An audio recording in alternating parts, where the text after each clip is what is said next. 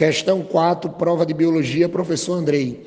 Nessa questão, era uma questão boa, onde falava de evolução e de um tema específico da evolução, que era exatamente o equilíbrio de Hardenberg.